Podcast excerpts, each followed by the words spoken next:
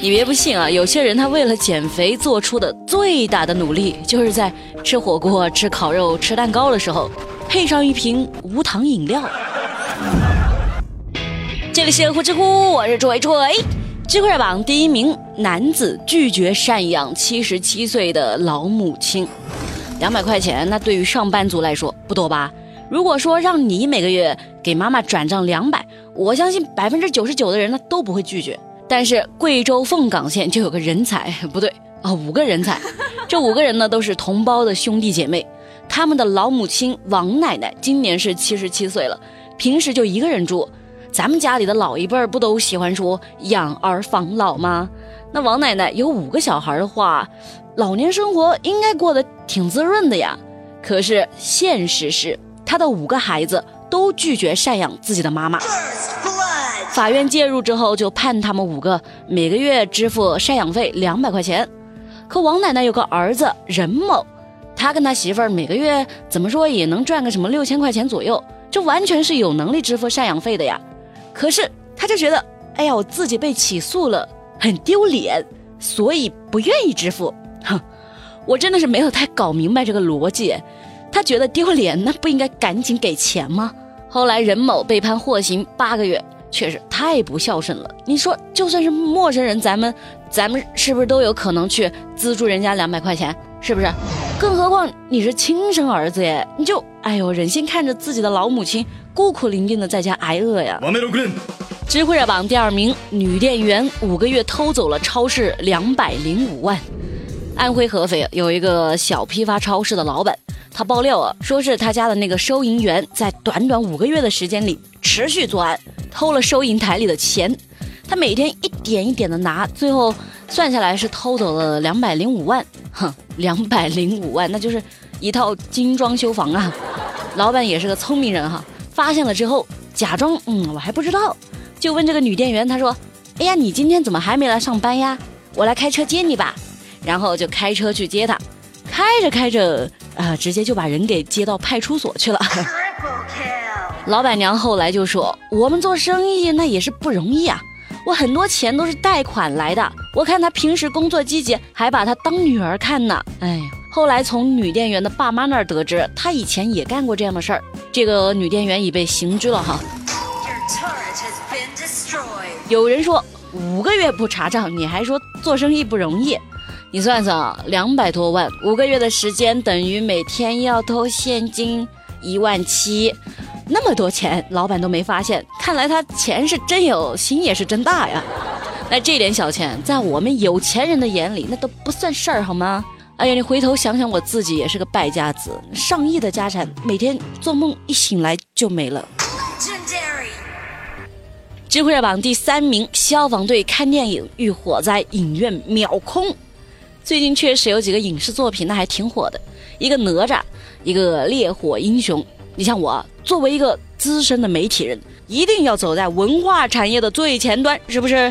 所以我天天在手机冲浪看别人剧透。其实我也想去看大荧幕了，不过最近钱都用来买皮肤了。嗯，好了，扯远了，说回正题啊。八月一号，四川广汉有几个消防员，他就带上自己的亲朋好友去电影院看《烈火英雄》，还没看多久呢，消防员突然就收到通知，呃，说是一家食品厂的火锅底料加工车间。突然发生了火灾，消防员收到消息之后，电影呢也不看了，跟家人打声招呼，就匆匆忙忙的赶着灭火去了。铁锤先不说别的，就一句话，向奋战在一线的消防战士致敬。可能因为最近关于消防员的新闻那是特别多，大家对消防员的关注度也是越来越高啊，这是个好事儿啊。杭州西湖区就有一些网友为了感谢消防员，他们通过外卖平台下单，给附近的消防队送了水果。网友还在快递上备注说：“老板，你务必要给消防员最新鲜的，最近天气干燥啊。”消防员收到水果之后是很意外的，他跟那个外卖小哥再三确认之后才肯收下，当然了，也表示了他们的感谢。多暖心是不是？咱们就得多传播这样的正能量，这样善意的一个小举动，真的能让人开心好久好久好久。知乎热榜第五名，男子被抓之后跟民警做起了推销。哼，看来这个人还真的是挺敬业哈。七月二十五号，有个孙某，他本来呢是上海人，在某矿泉水有限公司上班。敲重点啊，此处是伏笔，大家拿小本本记下来啊。那说回这个孙某，他十四年前是因为沉迷赌博，就挪用了五十多万的公款，然后还伪造假身份潜逃到了重庆去。那最近不是被抓了吗？民警就问：“哎，你以前是干啥的？”然后这个孙某反而是露出了会心的笑容。他说自己这十几年那都是提心吊胆的，被抓了反而觉得安心了。接着就跟民警打起了广告。他说：“我一直都推荐身边的朋友喝我们公司的水，那是中国最好的水。和你合作真是太愉快了。”其实铁锤觉得这不一定是敬业了，而是他内心觉得愧疚，想尽可能的做一点补偿。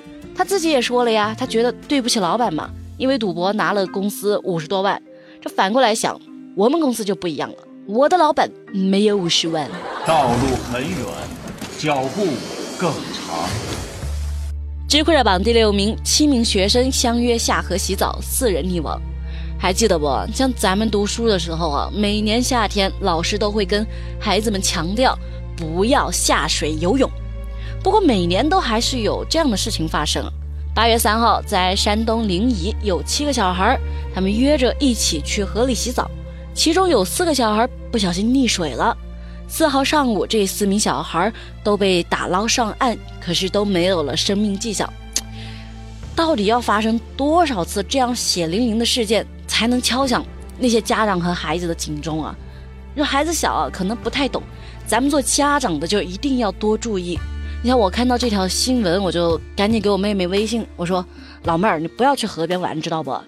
她半天不理我。我就着急了呀！我一个电话打过去，我问：“哎，你干嘛呢？你怎么不回我信息啊？”他就很高冷的说：“他说看到了，我在打游戏，我懒得回你。”啊，行吧，还真是有啥样的姐姐就有啥样的妹妹哈。那我又强调了一遍：“你别去河边玩，知道不？”我妹又高冷的对我说：“她说空调房我待着是不舒服吗？我为什么要去河边呢？”OK，现在的小孩真是欠揍呢。行吧不去河边就行了。所以听到这里的朋友，赶紧去告诉自家的小朋友啊，不要随便下河游泳啊！你要去游泳的话，就去泳池，行吧？然后要有救生员和家长在旁边守着，知道吗？不要随便下河游泳。死亡面前，众生平等。知乎去答是有趣的趣。提问：有哪些关于足球队的名言？留给中国队的时间不多了。提问：历史上有哪些最著名的秀恩爱事件？烽火戏诸侯算不算？好了，说完了，走了，拜拜。